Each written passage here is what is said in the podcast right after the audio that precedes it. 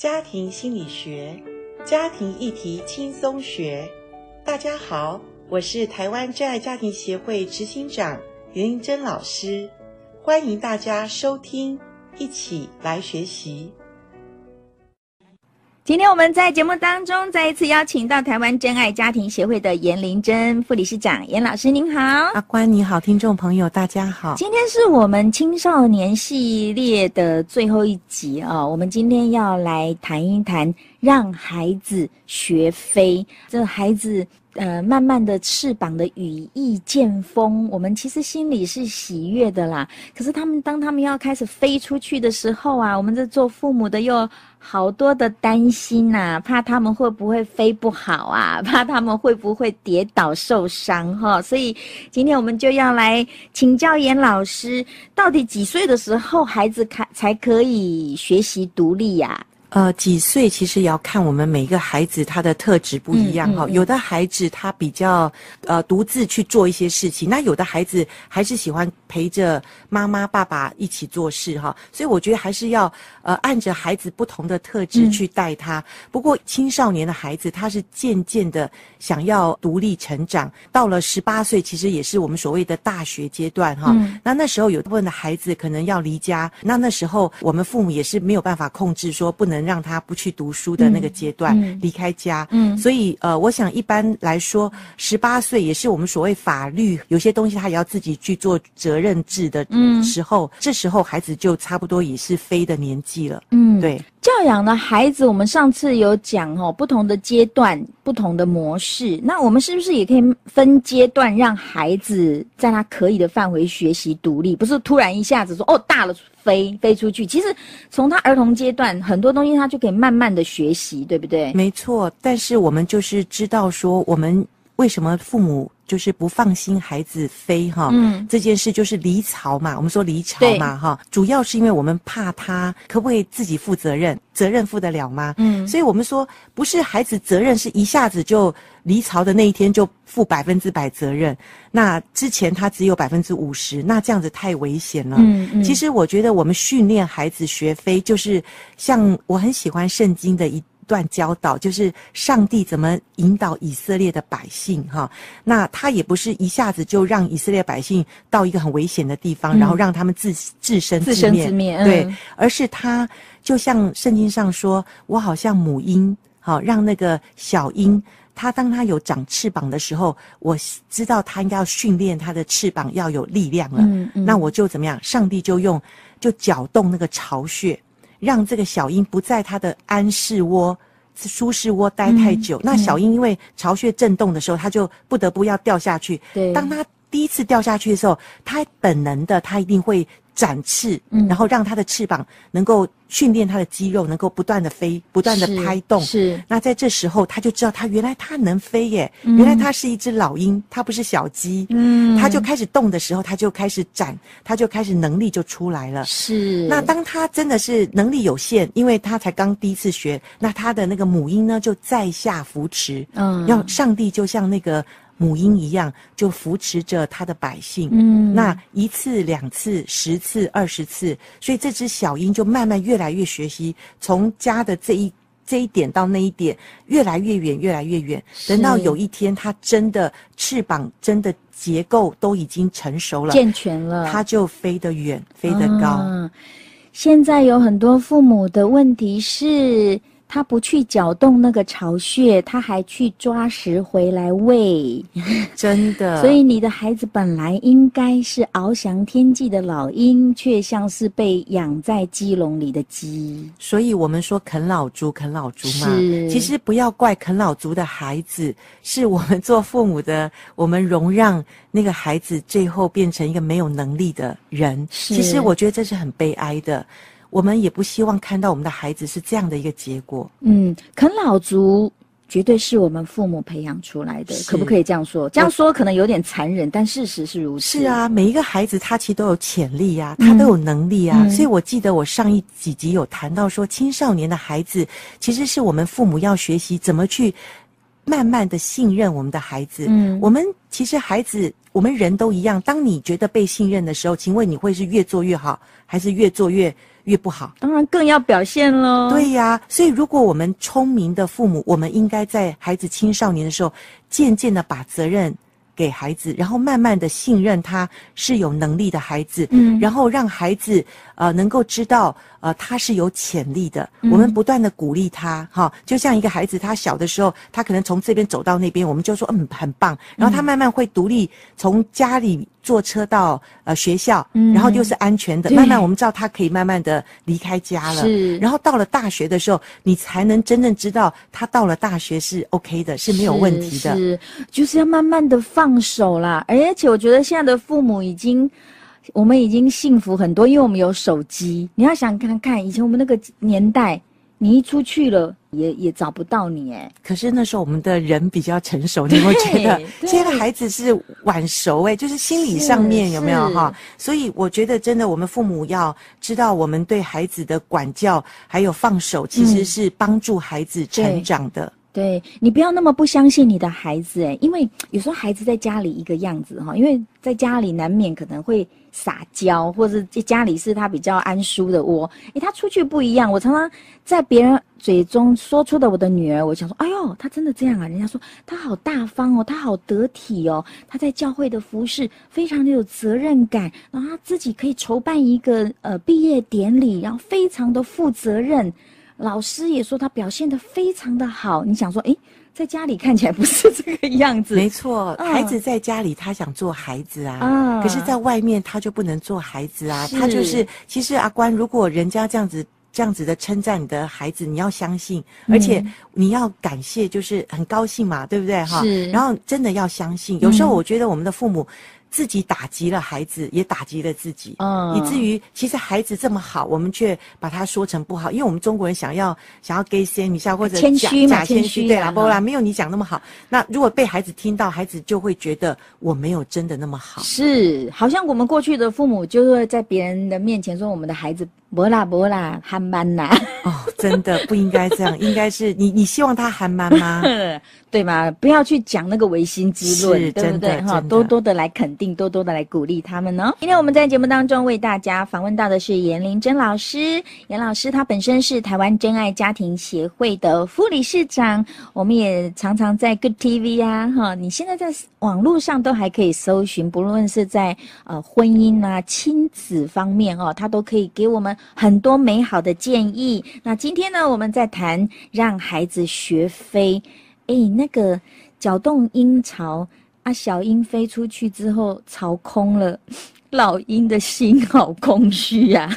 真的养儿育女哈，我们父母要的不多，我们真的是希望孩子健康的成长，然后他的未来比我们。自己现在还好，是那我们真的没有要求孩子太多哈。嗯、说实在，但是有一个真的会要常常学习的，就是孩子真的不属于我们，嗯、就是我们不能把他当我们的财产，因为他真的是呃生命中呃，因为呃是生命中他自己。呃，要茁壮、要成长的一个呃，他的自己的一个方向哈。是。所以我很喜欢纪伯伦在《先知》里面论孩子的那篇诗篇哈。嗯、他说：“儿女是神所给父母的产业。”他说：“你的孩子不是你的，他们是生命的子女，是生命自然的渴望。他们经你而生，但非由你而出。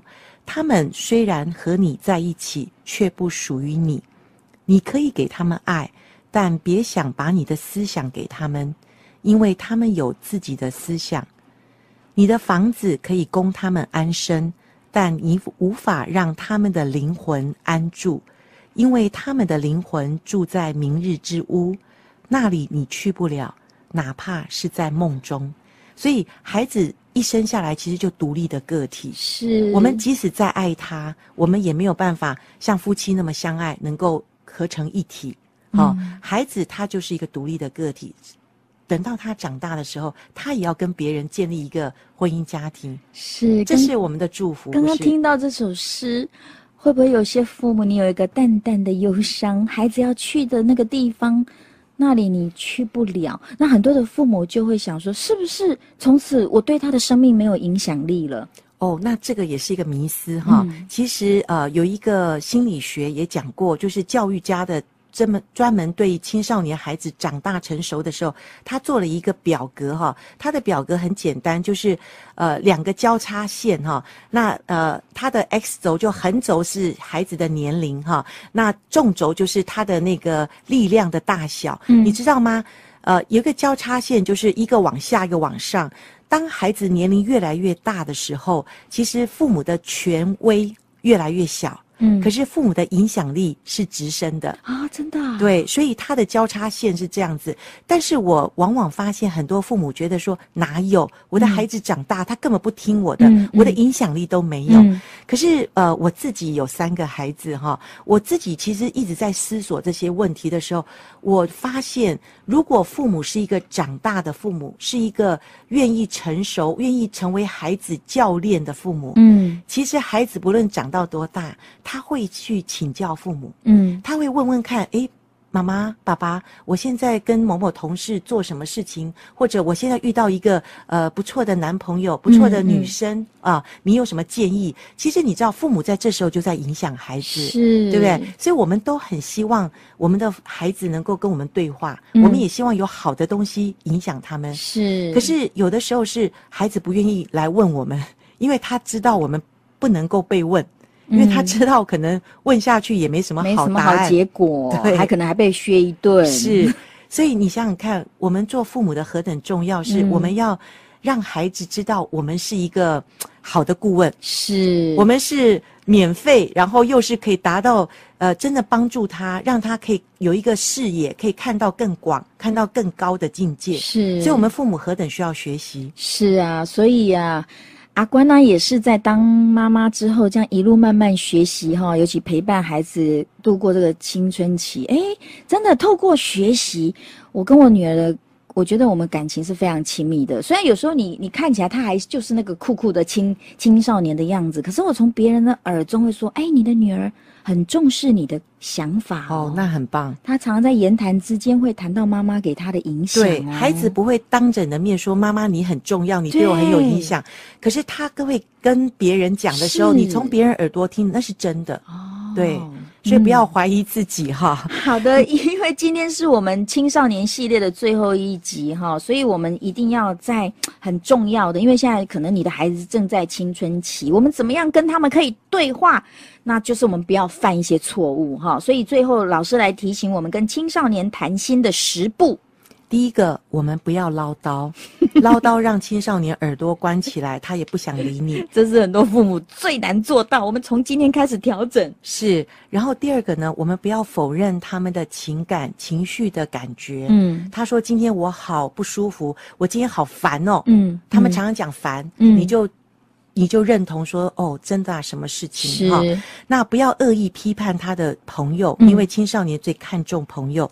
那也要适时的信任他，不要不信任他。说哎，你还是小孩子，嗯，你你懂什么？嗯，好，不要不信任他。那也不要批评他的外表，虽然这时候他可能呃打扮的让你觉得不舒服，可是你不要批评他的外表，嗯，好，嗯，那也不要坚持你做父母的永远没有错，嗯，我们要承认我们也会有做错。